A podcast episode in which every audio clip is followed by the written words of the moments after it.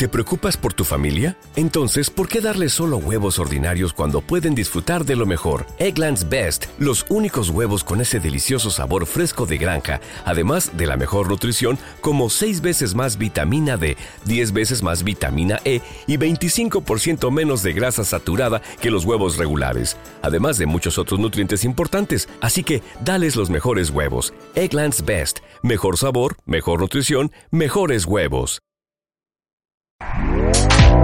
Este podcast forma parte de Evox Originals.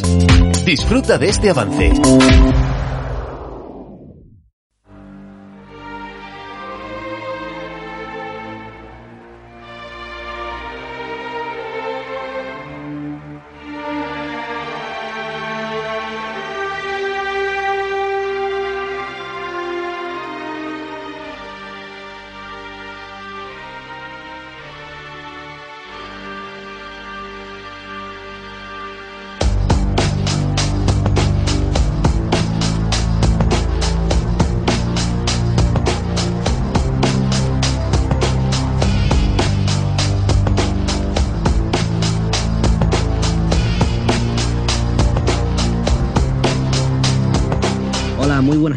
Y bienvenidos a Colectivo Burbujas Radioactividad. Volvemos después de una temporada, ya sabes que nos tomamos mucho tiempo para preparar estos programas. Un programa en el que vamos a hablar un poquito sobre temas de sostenibilidad, como acostumbramos a hablar. Comentaremos el informe Net Zero by 2050 de la Agencia Internacional de Energía que proponen y, un poquito en correlación pues qué vemos que se está haciendo.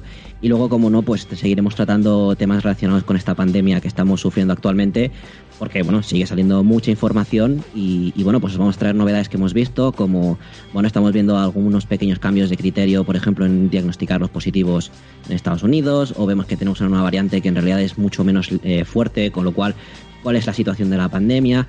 Eh, descubrimientos importantes que estamos viendo sobre efectos, mm, problemas de miocarditis en jóvenes que estamos también encontrando, o bueno, o algunas otras cosillas que ya veréis que os vamos a ir contando en este programa, en el, en el cual pues vamos a contar en primer lugar con David. Muy buenas tardes, David.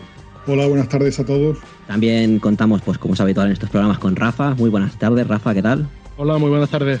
Y tenemos por aquí de vuelta después de una temporada Juan Carlos, Juan Carlos Barba. ¿Qué tal, Juan Carlos? Muchísimo, nos alegramos muchísimo de tener por aquí de nuevo. Y yo también, muy alegre, muy bien. Gracias, buenas tardes. Pues bueno, vamos a empezar con el tema de este informe de la Agencia Internacional de Energía que propone algo para 2050. Em, la verdad es que, bueno, si, se cumpliera, yo creo que podríamos todos dormir muy tranquilos hoy. Me temo que no va a ser así. O bueno, ahora vamos a comentarlo, porque propone ni más ni menos que de aquí a 2050 la economía se va a duplicar, pero con un 8% menos de consumo de energía y vamos a tener un 20%, solo un 20% de energía primaria para poner de, de, medios fósiles. Eh, pues no sé, a ver, yo la verdad es que a ver qué decís vosotros, pero me parece algo muy, muy, muy optimista y más cuando tenemos otro tipo de previsiones que se pueden correlacionar con algo tan básico como puede ser la alimentación, que, tenemos que se espera para final de siglo, pues que un tercio de la producción esté en riesgo, pues por temas de cambio climático, porque tenemos que básicamente un 20% de la, de la, producción agrícola mundial se encuentra en zonas que van a sufrir mucho, o un 18% de la producción ganadera también se encuentra en zonas que están muy en peligro, o, que para a este ritmo de emisiones, si no hacemos nada, eh, se espera que para 2100 el verano dure seis meses y el invierno dos meses. Entonces, con y digo, estos son estudios mm, genéricos sobre predicciones a tal y como vamos. Entonces, yo no veo cómo, tal y como vamos, empujando a la economía, podemos esperar eh, tener estos resultados que se presentan en este informe. David, eh, ¿cómo lo ves tú? Hombre, lo hemos hablado ya en algún que otro programa. Eh, desde luego, se puede decir que no sea ambicioso el objetivo, ¿no? En una parte de, estos objetivos, por supuesto, uno al final tiene que compartirlo, ¿no? El hecho de que haya que bajar las emisiones y de, de efecto invernadero, etcétera, pues parece a todas luces que de verdad es un, objetivo loable, ¿no? Y habría que, habría que intentar efectivamente conseguir algo así. El otro problema es cuando se combina con, eh, con un mensaje, digamos, de, de, seguir apretando el acelerador a fondo, ¿no? En todos los aspectos de, económicos y, de, en general de crecimiento de, todos los sectores, ¿no?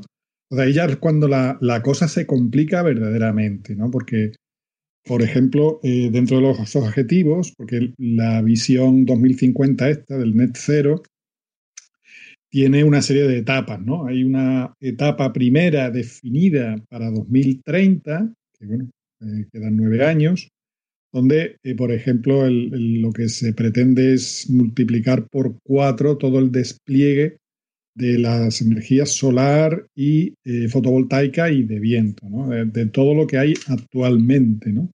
Se quiere hacer una apuesta impresionante sobre, para incrementar esa capacidad o el número de multiplicar por 18 todos los que son los coches eléctricos y al mismo tiempo una disminución de la intensidad energética de la economía de un 4% al año.